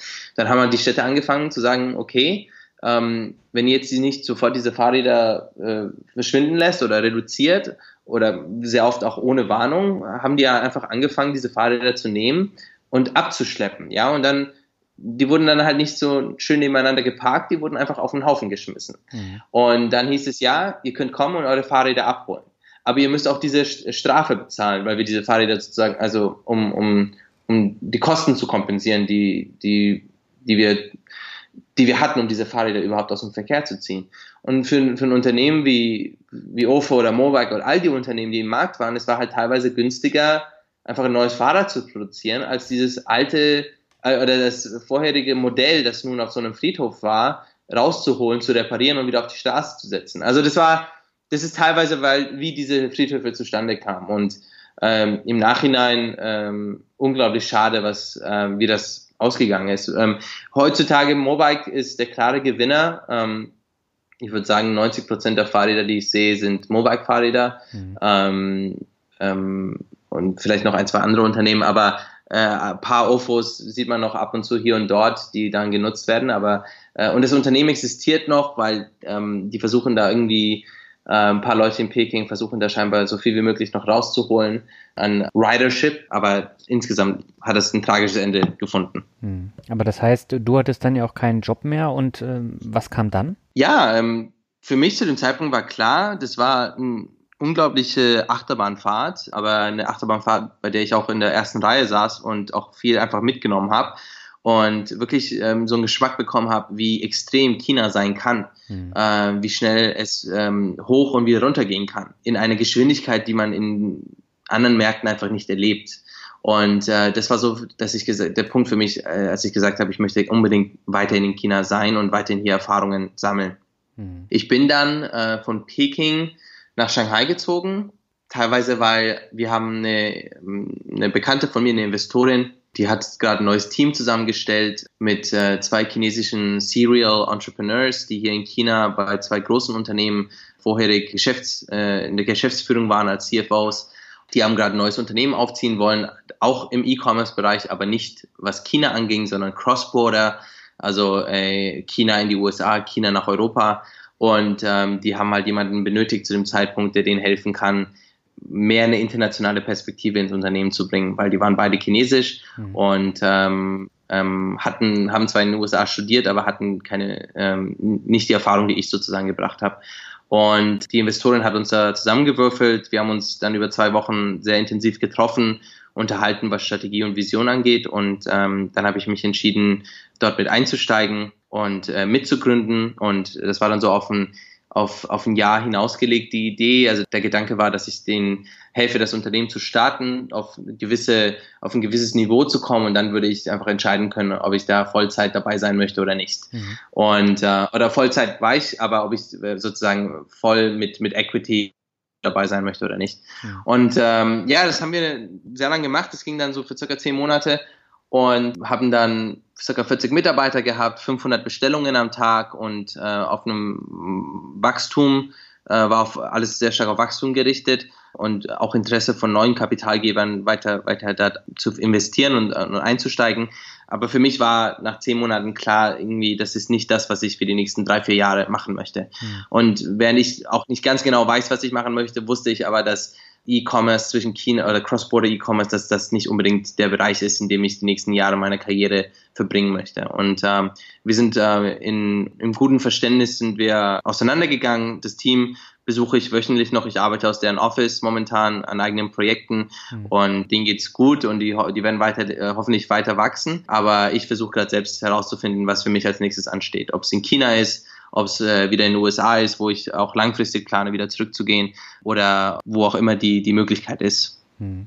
Du hast mittlerweile auch einen eigenen Fotokurs rausgebracht, habe ich gesehen, und knüpfst so dann auch an die Anfänge deiner Karriere an. Ne? War das auch so ein, so ein Projekt, was du unbedingt umsetzen wolltest? Ja, mitunter. Also klar, also ich, Fotografie ist etwas, das ich jetzt über die Jahre nebenher einfach sehr stark äh, vorangetrieben habe und ich muss jetzt ganz klar sagen, das ist nicht Fotografie mit einer Fotokamera, das ist Fotografie mit einem Smartphone, mit einer mhm. Smartphone-Kamera. Also das äh, seit, seit Anfang an meiner, äh, meiner, seit dem Beginn der, meiner Leidenschaft für Fotografie habe ich mich darauf spezialisiert, wirklich aus dem Handy das meiste rauszuholen. Mhm. Ähm, und, ähm, und das ist auch Feedback, das ich sehr oft kriege. Leute glauben mir nicht, dass ich diese Bilder äh, wirklich mit einer Handykamera mache, mit einer iPhone-Kamera zum Beispiel. Mhm. Ähm, und habe irgendwann gesagt, ja, wieso nicht daraus einen Kurs machen? Also äh, so viele Leute fragen mich die ganze Zeit, wie und wie kann es sein, dass dass dein Bild so aussieht und das Bild, das wir gemacht haben, so aussieht. Und dann habe ich irgendwann gesagt, ja, wieso nicht einen Kurs online? Ähm, zwei Stunden, verschiedene Kapitel, was Komposition angeht, was Fotobearbeitung angeht, was wirklich Grundphilosophien angeht, wie man über Fotografie denken sollte ähm, und so weiter und so fort und ähm, habe das halt jetzt in den letzten paar Monaten ähm, gemacht, hatte einen Freund aus dem Apps-Studium, der jetzt so eine Firma hat, die Filmproduktion macht. Der ist eingeflogen mit seiner Freundin und Assistentin zu, zugleich und äh, wir haben dann drei Tage hier verbracht und äh, alle Kapitel hier in, in China gefilmt und äh, der Kurs ist jetzt online und ist an sich gut besucht und ist natürlich eine große Freude für mich, einfach das, was ich über die Jahre gelernt habe, mhm. äh, auch weitergeben zu können. Das heißt, was für ein iPhone hast du, mit dem du die Bilder da machst? Also momentan habe ich das, das Neueste, das ist das XS Max. Ja, iPhone 10 beziehungsweise iPhone XS Max. Wenn ich, wenn ich mich recht an diese, an eine Buchstabensalat erinnern kann, ja. Ja, aber prinzipiell würde es ja auch mit etwas älteren Modellen dann funktionieren, dass man richtig coole Bilder ja, absolut, absolut. Also die, der Kurs ist jetzt nicht nur auf iPhone ausgerichtet, der ist auf äh, jegliche Smartphone-Kameras sozusagen für jegliche Smartphone-Kamera relevant. Mhm. Jetzt stelle ich mir natürlich die Frage, du bist jetzt in China, ähm, du hattest auch, äh, ich glaube, du hast das äh, Studium in, in Stanford selber bezahlt. Jetzt stelle ich mir die Frage, wie, wie verdienst du denn äh, jetzt das Geld? Also reicht das aus dem Fotokurs aus, was du da verdienst oder wie, wie gehst du da vor? Weil du musst natürlich dann auch darauf achten, dass du irgendwann wieder Geld verdienst, ne? Ja, natürlich. Also über Finanzen mache ich mir sehr viel Gedanken. Mhm. Vor allem, wenn man gewisse Opportunitätskosten hat. Also jeden Monat, den ich jetzt hier so verbringe, auch mit Suche und mit, Neben, mit, mit Nebenprojekten ist natürlich ein Monat, äh, dem ich einfach keinen Gehaltscheck bekomme. Ja, also die, mhm. die Opportunitätskosten sind auch da. Da mache ich mir Gedanken, aber nicht allzu viel. Also ich, ich hatte, ich habe durch den Kurs, durch den Verkauf meiner Prints, durch verschiedene Projekte, die ich hier nebenher mache. Also es gibt zum Beispiel gewisse Unternehmen, die nach China kommen und Unternehmen besuchen möchten, China verstehen möchten. Durch mein eigenes Netzwerk habe ich da die Möglichkeit, äh, diese Gruppen zu begleiten, zu helfen, was die Organisation dieser Reisen angeht. Uh, und, und dadurch habe ich ein kleines Einkommen, das, das ich momentan, äh, das mir momentan hilft, Miete zu bezahlen und, und Kosten zu decken. Aber nebenher auch Ersparnisse, die ich äh, angelegt habe, äh, vor allem an der Börse. Und selbst bisschen versuche an der Börse mein, mein Glück zu finden, indem man versucht, zu investieren, wenn der Markt runtergeht, äh, also sobald er unten ist und dann einfach Geduld zeigt und manchmal Glück hat, manchmal nicht, aber wenn man mehr Glück hat als nicht, dann, dann ist es auch ein kleines Sümmchen, dass man sozusagen, womit man sich dann erlauben kann, nebenher einfach momentan so ein, so ein Lifestyle zu haben, wo man sagt, okay, ich arbeite gerade nicht, mhm. ich versuche einfach mir die Zeit zu nehmen, um das richtige nächste Projekt zu finden. Aber dieses Aktien-Mindset, das hast du aus den USA, oder? Würde ich schon so sagen, wobei ich muss ehrlich gestehen, das habe ich vielleicht ein bisschen mehr von meinen Eltern. Also mein Vater vor allem, okay. als ich über die letzten Jahre, als er in Rente gegangen ist, er war Kieferorthopäde äh, und in, in, seiner Rente äh, hat er angefangen, sich damit zu beschäftigen. Und ich glaube, durch ihn bin ich ein bisschen mehr auf den Geschmack gekommen. Aber auch in den USA. Also die Apps, die ich nutze, sind alles amerikanische Apps. Und ähm, ich denke, wenn ich jetzt zurückblicke, vor allem auch durch das MBA-Studium, wo man was, was in Stanford nun mal sehr amerikazentrisch war, mhm. äh, dass man dadurch das schon so ein bisschen aufgenommen hat, diese, diese Kultur, Geld anzulegen, Geld zu investieren an der Börse und so weiter und so fort. Ja, definitiv. Mhm. Glaubst du denn, dass du irgendwann irgendwo ankommst und dann auch sesshaft wirst? Oder wirst du jetzt die nächsten Jahre noch so ein bisschen getrieben von der Neugier und der Entdeckungslust? Äh, das ist eine sehr gute Frage. Wenn es nach meinen Eltern ginge, die würden wollen, dass ich in die Heimatstadt zurückziehe oder irgendwo ganz nah, damit man sich so oft wie möglich sieht, was ich natürlich nachempfinden kann. Mhm. Die Realität ist, dass ich es nicht weiß. Ich glaube, für mich, äh, für jemanden, der in, es, ist so, es ist schwierig, weil einerseits dieses ganze Hin- und Herziehen mhm. von einem Land ins nächste, das Leben wieder neu aufzubauen, Freundschaften zu formen, soziales Netzwerk sich äh, ja zu bauen, mit diesen Nachteilen kämpfen zu müssen, was Sprache angeht, Kultur angeht. Nachteile insofern, dass man vielleicht nicht immer sofort auf dem Niveau ist, auf dem man sein muss. Mhm. Das ist etwas, das kostet unglaublich viel Energie. Ja. Und das habe ich jetzt ein paar Mal gemacht. Das habe ich gemacht in Irland, das habe ich gemacht in den USA, das habe ich gemacht äh, hier in China. Und ich weiß nicht, wie oft ich das noch machen kann. Irgendwann muss man, oder habe ich das Gefühl, würde würde es mir gut tun, einfach auch mal eine Basis zu haben. Mhm. Wo die Basis ist, in Asien, in den USA, in Europa, das weiß ich leider noch nicht. Das wird von, denke ich mal, zwei Faktoren abhängen. Einerseits, wo die nächste Möglichkeit ist, die ich finde, die mich wirklich reizt, wo ich wirklich glaube, dass das einfach perfekt ins, als nächster Schritt in mein Leben passt. Mhm. Und zweitens, persönlich, äh, Eltern, die älter werden, Gesundheit der Eltern, Freundinnen, mhm. weil eines Tages macht man dann die Entscheidungen nicht nur für sich selbst, sondern man ist in einer Beziehung und muss Entscheidungen für das Kollektiv machen. Und äh, das sind so, das sind so die Faktoren, die da mit, mit hineinspielen werden. Aber was gerade im Moment angeht, dem ich jetzt für die nächsten Jahre auch zwischen USA und Asien, ob es nun in Asien ist oder in den USA, das weiß ich noch nicht, je nachdem, wo die, wo die, wo die richtige Möglichkeit kommt. Aber ja, ich war neulich auf einem Panel in, in Hongkong und da hat man mich gefragt, was werde ich denn in fünf Jahren machen und wo werde ich denn sein? Ich habe gesagt, ich weiß nicht, wo ich sein werde, ich weiß aber, was ich machen werde.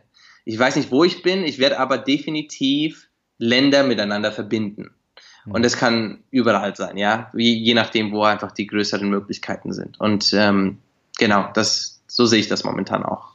Ja, ich finde das super spannend. Und ich weiß nicht, ob ich den Mut hätte, so vorzugehen wie du, aber ja, du hast meinen höchsten Respekt und ich wünsche dir dabei alles Gute und drück dir die Daumen, dass du dann auch genau das findest, was du suchst, die ganzen äh, letzten Jahre. Vielen Dank, Daniel. Und dann lass uns zum Abschluss zum äh, Finanzrocker World Shuffle kommen. Und das heißt, ich nenne dir Begriffe und du sagst einfach, was dir einfällt. Es kann kurz sein, kann lang sein. Und beginnen möchte ich mit einem Begriff, den hast du jetzt sehr häufig erwähnt und den finde ich auch sehr interessant, und zwar Netzwerke. Was mir in den Kopf kommt, ist, dass viele Leute unterschätzen, wie sehr ein Netzwerk einem helfen kann und wie wichtig die sind.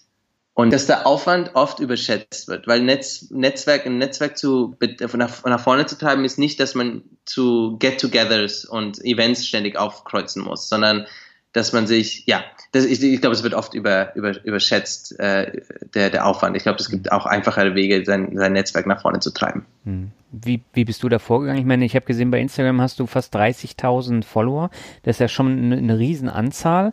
Äh, das kommt ja nicht alleine nur durch Netzwerke. Wodurch kommt es bei dir? Ähm, ja, also Instagram ist bisher vielleicht eine andere Geschichte. Ich glaube, mein Netzwerk messe ich darin in Leute, die ich kennengelernt habe und Leute, die ich, denen ich eventuell für, ein, für einen Gefallen mal anschreiben könnte. Mhm. Ähm, ich glaube, die Grundeinstellung, die ich habe, was neue Leute angeht, ist äh, immer zu fragen, how can I help you? Äh, wie kann ich dir helfen? Und ich glaube, wenn man, wenn man so fragt, ist es selbst bei einem kleinen Gespräch, öffnet das sehr viel Wohlwollen mit der mhm. Person ähm, oder kreiert sehr viel Wohlwollen beidseitig und ähm, legt damit auch so eine Grundlage, dass die Person auch einem helfen möchte, wenn es nicht jetzt ist, dann auch in Zukunft. Man muss nicht unbedingt ja, jeden Tag mit der Person im Kontakt sein. Es, es reicht, dass man einfach von Anfang an einen guten Eindruck hinterlegt hat und auch irgendwie so den Eindruck so, hey, egal was, du kannst dich bei mir melden und das auch sagt, ja, nicht nur, dass es so mhm. impliziert ist, sondern dass es auch explizit gesagt wird. Und, und so legt man auch, denke ich, irgendwo eine, eine, einen Grundstein und äh, einfach in Zukunft auf die Person zurückzukommen. Mhm. Das äh, heißt aber Netzwerke, das ist für dich der persönliche Kontakt und die sozialen Netzwerke, die sind dann nochmal ein bisschen separat. Ja, absolut. Also soziale Netzwerke sehe ich anders als mein persönliches Netzwerk. Mhm. Dann lass uns zum zweiten Begriff kommen, auch etwas, was in dem Interview schon eine Rolle gespielt hat, nämlich Silicon Valley. Finde ich unglaublich spannend. Ich liebe Silicon Valley für vieles, das es bietet, für die Intelligenz, für den Hunger, den viele Unternehmer dort haben, für den Zugang des Kapitals. Ähm, habe eine sehr starke persönliche Beziehung mit Google und Stanford, was Silicon Valley angeht. Mhm. Äh, gleichzeitig ist Silicon Valley ähm, ein Ort, der durch ähm, einen kulturellen Wandel geht, in meinen Augen, wo, wo viele Probleme, die gelöst werden, nicht Probleme sind, die die Welt betreffen, sondern Probleme sind, die die Leute betreffen, die dort leben und dadurch das Talent, das dort ist, einfach falsch zugeteilt ist, den falschen Problemen zugeteilt ist. Also wenn die, wenn das ganze Talent, das dort in Silicon Valley herrscht, äh, das es dort gibt, wenn das die richtig großen Probleme der, der Menschheit angehen würde, ähm, die größeren Probleme, dann könnte die ganze Menschheit viel mehr von Silicon Valley profitieren, als das es äh, heute macht, in meinen Augen. Ja, da, äh, die gehen ja auch in ganz anderen Entwicklungsschritten voran, ne, da im Silicon Valley. Ja. Kommen wir zum nächsten Begriff. Ähm, da bin ich jetzt auch sehr gespannt, was du sagst, und zwar Lerntipps. Lerntipps. Hm. hm. Also äh, zum Beispiel beim Sprachelernen, ich glaube, du hast da mit, mit kleinen Karteikarten gearbeitet, die du in der Hosentasche hattest, oder? Ja, also ich, ich glaube, Lerntipps ist, ist ein interessantes Feld. Ich, hab, ich gebe dir ein Beispiel. Ich wollte immer mehr Bücher lesen, mhm. habe aber nie die Zeit gefunden, wirklich. Ich habe die Bücher hier, ich bestelle sie, sie kommen in mein Bücherregal, ich lese sie aber nicht. Ja, und es mhm. ist einfach, ist schlimm. Habe aber neulich gemerkt, dass ich Audiobooks Hörbücher einfach viel schneller konsumieren kann und viel mhm. mehr Zeit habe, sie zu konsumieren, weil ich auf dem Fahrrad bin, weil ich zwischen Meetings bin und so weiter und so fort. Ja. Und ähm, dass ich Audiobücher zum Beispiel mit 1,75 Geschwindigkeit mir, äh, mir anhören kann. Mhm. Und bin im letzten Monat allein durch vier, fünf Bücher durchgekommen, die ich im Bücherregal hatte, aber die ich nie gelesen habe. Habe die einfach nochmal online gekauft als Hörbuch und bin da einfach durchgegangen. Ich glaube, das ist, das war zum Beispiel mein so, so ein Lern-Hack mhm. den ich jemandem vielleicht mitgeben möchte. Aber was Lerntipps angeht, man muss selbst einfach herausfinden, was, was passt und was nicht. Also für mich Lerntipps sind oft Lernhacks. Mhm. Also wie kann man die Zeit, die zwischen Meetings ist, nutzen? Ich war zum Beispiel, was Sprachen angeht, ich, wir als bei Google, wir hatten unsere, unsere, unsere Employee uh, Badge, die, Empl die, die Mitarbeiterkarte hatten wir in so einer, in so einer Hülle äh, die mit einer Schnur, so einer so einer automatischen Schnur irgendwie an die Hose gebunden war, ja. Und ich habe dann in diese Hölle äh, jeden Tag eine neue Karteikarte reingesteckt mhm. äh, mit mit äh, Vokabeln. Also auf einer Seite war meine Mitarbeiterkarte, auf der anderen Seite war meine Vokabelkarte. Mhm. Und bin dann jedes Mal, als ich aufs Klo bin, am Pissoir, anstatt ähm, anstatt irgendwie an die Wand zu gucken oder runter zu gucken, habe ich einfach diese Karte hergenommen, äh, diese Hülle hergenommen, habe sie umgedreht und habe einfach die Vokabeln wiederholt. Und das ist für mich so mein Lernhack gewesen. Mhm. Und für mich ist Lernen wirklich am Ende des Tages ist es sehr wichtig, einfach herauszufinden, wie man am besten lernt mhm. und dann einfach das so zu hacken im Englischen, dass man dann die, die, die richtige Vorgehensweise für sich selbst findet. Super. Jetzt kommt ein Standardbegriff, das ist Rockmusik. Habe ich unglaublich viel gehört, vor allem Punk-Rock-Musik. Mhm. Und äh, eine Frage, die ich gerne in größeren Runden immer frage, ist, was war dein erstes, war dein erster Username, äh, den du jemals im Internet hattest? Mhm. Da kommen sehr viele interessante und lustige und teilweise peinliche Stories auf, wenn sobald Leute davon erzählen. Für mich war das ähm, ein Name, der mit Linkin Park zu tun hatte damals. Als ich meinen ersten E-Mail-Account eingestellt habe, habe ich das nach äh, Linkin Park benannt, aber nicht nach Linkin Park den Namen, den sie zu dem Zeitpunkt hatten, sondern den Namen, den die Band vorher hatte. Mhm. Deswegen, wenn ich so äh, Punkrock oder Finanzrock höre, den Begriff, dann denke ich an Punkrock und wenn ich Punkrock höre, dann denke ich an Linkin Park und wenn ich an Linkin Park höre, dann denke ich an die erste E-Mail-Adresse, die ich mir je eingerichtet hatte. Hm, wie hießen sie vorher? Äh, die hieß X-Zero. Also ich glaube, wenn ich mich recht entsinne, hieß die Band Zero, also X-E-R-O. Mhm. Fast wie die, wie die Marke. Und ich, ich glaube, das war be, ähm, ähm, schon belegt und dann habe ich nochmal so ein E vor dem X äh, getan ähm, und habe das dann X-Zero genannt und das war mein, mein Counter-Strike-Username und meine E-Mail und so weiter und so fort. Und äh, ja, das, ist, das sind so die Gedanken, die in den Kopf kommen. Der vorletzte Begriff ist Offenheit. Mhm. Sehr wichtig, kommt auch auf den Begriff, den ich vorher erwähnt habe, was diese kulturelle äh, Cultural Fluency angeht, dass mhm. man, ähm, egal wo man in die Welt geht, dass man mit einer Offenheit und ohne Vorurteile äh, diese Kulturen begegnet finde ich unglaublich wichtig und es ist mitunter eine, diese Offenheit und Neugierde, was, glaube ich, zwei Begriffe sind, die aus dem gleichen, also ähnlich sind oder aus der gleichen Ecke kommen. Ähm, wenn's, wenn ich nicht diese Offenheit und Neugierde hätte und die ich wirklich jedem ans Herz lege, wäre ich nicht, glaube ich, so weit gekommen, wie ich gekommen bin in meinem Leben und, und hoffe auch, dass Offenheit und, und, und Neugierde mir auch weiterhin helfen, im Leben voranzukommen. Mhm. Und der letzte Begriff ist Glück. Ja, ich glaube, man hat Glück allein schon dadurch, dass man in Europa geboren wurde. Also dieses, ich denke viel drüber nach, irgendwie, dass die Privilegien, die man hat, mit die einfach dadurch kommen, dass man in einem System äh, aufwächst, das äh, demokratisch ist, äh, das ein Sozialnetz hat und so weiter und so fort. Ich glaube, das ist das erste und das mitunter einer der größten Glücke, die man, die man hat, äh, im Vergleich zu viele Leute, die in Kriegsgebieten aufwachsen und so weiter und so fort. Ja. Glück ist etwas, das, keine Ahnung, ich, ich habe sehr viel Glück gehabt im Leben und hoffe, das irgendwie auch weitergeben zu können. Nicht in Form von Glück, aber halt in Form von einer gewissen Bereitschaft, Menschen zu helfen. Ja, also ich glaube, irgendwo, wo ich heute bin, ist teilweise Glück, definitiv Privileg, Privilege. Äh, der englische Begriff ist ein bisschen ähm, akkurater, aber wie ich es weitergeben möchte, ist einfach nicht durch äh, Glück. Ich glaube, Glück äh, kann man eben nicht so stark beeinflussen, aber äh, eben, dass man das weitergibt in Form von äh, einer gewissen Offenheit und Hilfsbereitschaft und äh, Interesse einfach, im Englischen sagt man to, to pay it forward, mhm. äh, einfach das weiterzugeben. Ja, das ist der Gedanke, der mir in den Kopf kommt. Wunderbares Schlusswort. Omid, hab vielen herzlichen Dank für dieses sehr, sehr inspirierende Interview. Ich glaube, ich habe sehr viel mitgenommen und äh, die Hörerinnen und Hörer werden mit Sicherheit auch einiges mitnehmen. Und ich danke dir herzlich für die Bereitschaft, das Interview zu machen. Daniel, absolut. War eine sehr große Freude. Danke, dass du dir die Zeit genommen hast. Danke für die Möglichkeit. Und ähm, danke auch an die Zuhörer, die sich die Zeit genommen haben, sich das anzuhören. Hat genau. mich sehr gefreut.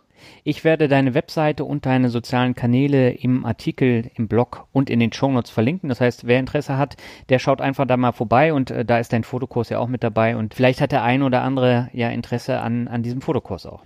Würde mich sehr freuen. Ja, das war das Interview mit Omid. Und erstaunlicherweise hat die Verbindung dieses Mal absolut perfekt gehalten während der knapp anderthalb Stunden, die ich mit ihm gesprochen hatte. Und das ist nicht selbstverständlich, denn ich glaube, das Telefonat mit Gavin, das wohl viermal unterbrochen.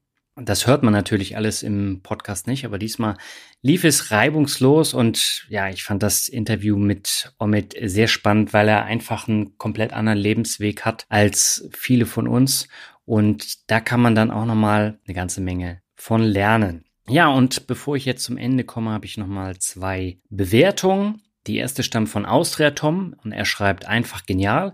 Ich finde, jeder Mensch sollte seine Finanzen selbst in die Hände nehmen und der Finanzrocker leistet dabei einen großen Beitrag. Einfach genial. Er hat und hoffe, bringt mich auch in Zukunft im Thema Finanzen weiter. Weiter so. Ja, Tom, ich danke dir herzlich für die Bewertung und die zweite und letzte Folge stammt von Lugge 1 und er schreibt toller Podcast zur finanziellen Bildung. Ich bin leider erst vor kurzem auf den Finanzrocker Podcast gestoßen, aber muss sagen, dass ich jetzt schon begeistert bin. Ich höre bereits seit einigen Jahren Podcasts und lese Bücher zu diesem Thema.